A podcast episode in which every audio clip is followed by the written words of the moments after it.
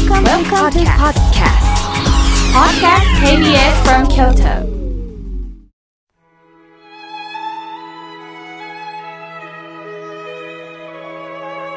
改めまして、僧侶の河村明慶です。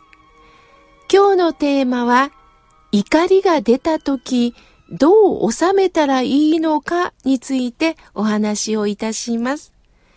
さて、先月だったでしょうか。電車の運転見合わせによる乗客対応に当たっていた車掌さんが突然激高し、制服を脱ぎ捨てて、まあ、線路に走って去っていったということがありましたよね。乗客に厳しく責められて、どこに気持ちを持っていっていいのかわからなかった。もちろん車掌さんの行動には問題があったとは思いますが、どうにもなれと逃げてしまう気持ちはわからないでもありません。人間は怒りをぶつけられると、その怒りをどこに収めていいのかがわからなくなります。あなたもそんな経験がありませんか？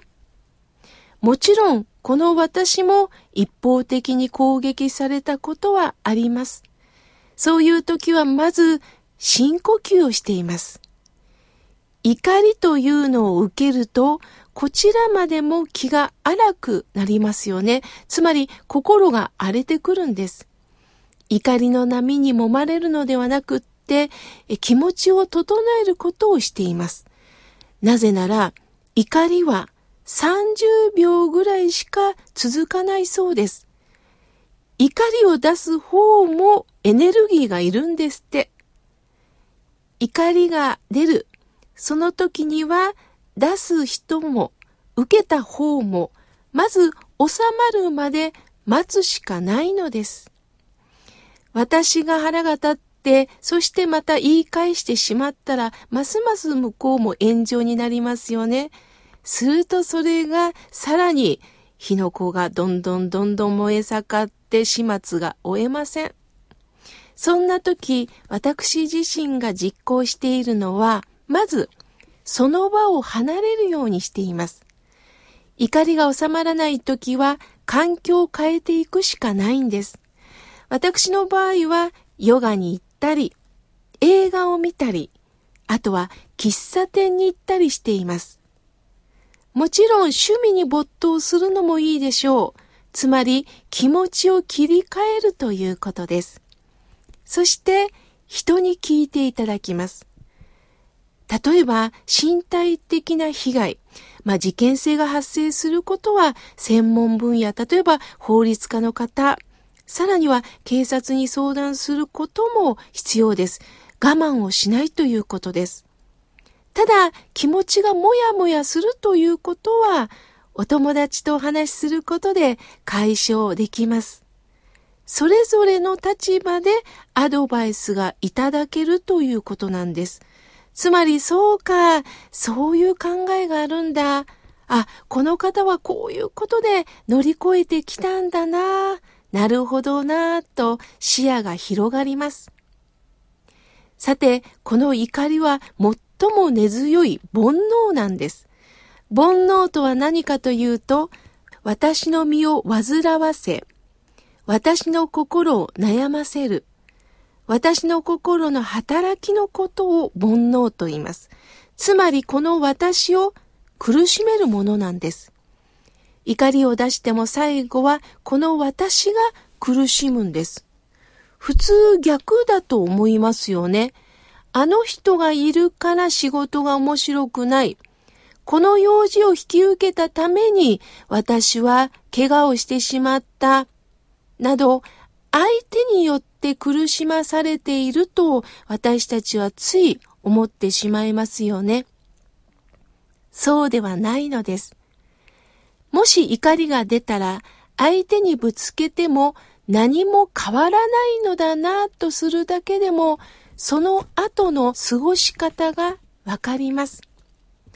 煩悩について親鸞上人というお坊さんは人間というものは煩悩がこの身に満ち満ちて欲も多く怒り、腹立ち、そねみ、妬む心多く、絶え間なく、死に望むその時に至るまで止まらない、消えることがない、尽きることがないとおっしゃっています。つまり、私は大人になったからここで煩悩を断ち切ります。もう亡くなりました。ということはまずありえません。箱型のティッシュペーパー1枚取ったら後から2枚3枚ついてくるでしょう取っても取っても止まらない。消えることがない、尽きることがないと、親鸞上人自らおっしゃったんです。それは、親鸞上人は他人事のようにおっしゃったんではない。それは親鸞上人自身もいろんな噂を立てられ、そして直接暴言を吐かれた中で、言われたから言って返すということはしなかったんです。それは師匠である法然上人の教えを常に好みで受けて実践なさったんです。法然上人も父親をある人に殺されました。すると、その父親は死に際、恨みを持って恨みで返すなっておっしゃったんです。解決はしないんだ。怒りでもっては何も解決しないということを胸に秘め、それを親鸞上人にも伝えられたんですね。さあ、その煩悩は何によって生まれるんでしょうかそれは、画集です。つまり、自分の考えに固執し、自分の思い通りにしたいという私の命の中に燃え盛る、止まることのない欲求から起こるんです。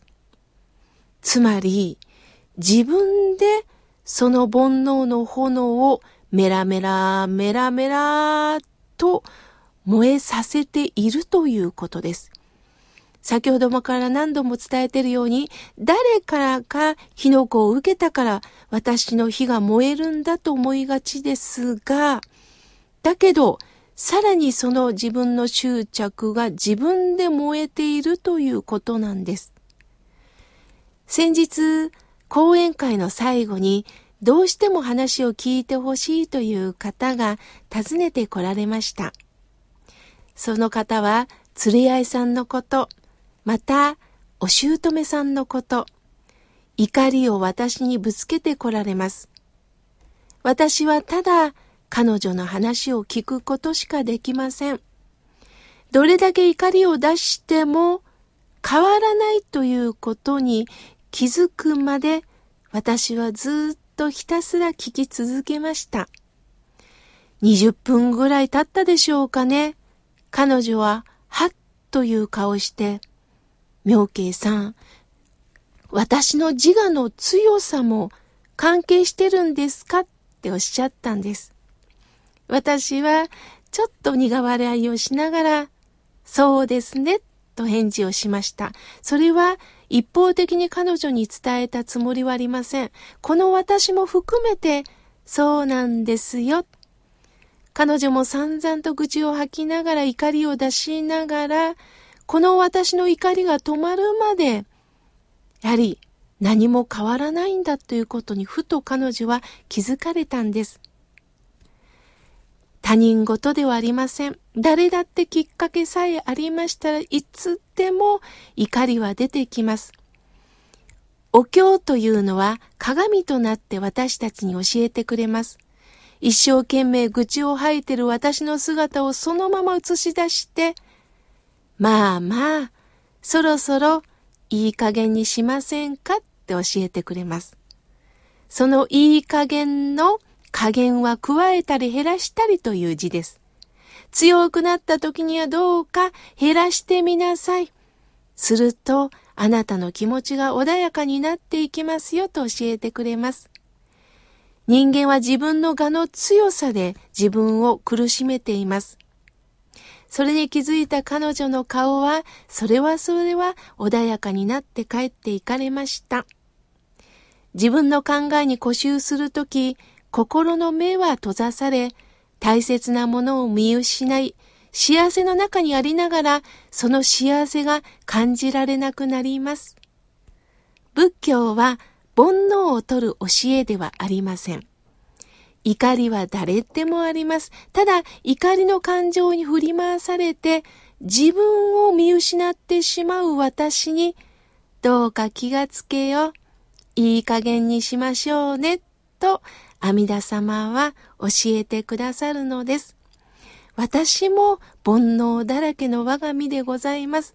私が完璧だから皆さんに何かを伝えられるんではありません。私も不完全だからこそ、仏様の教えが染み通るんです。それをこの番組で共有できたらいいなと思っております。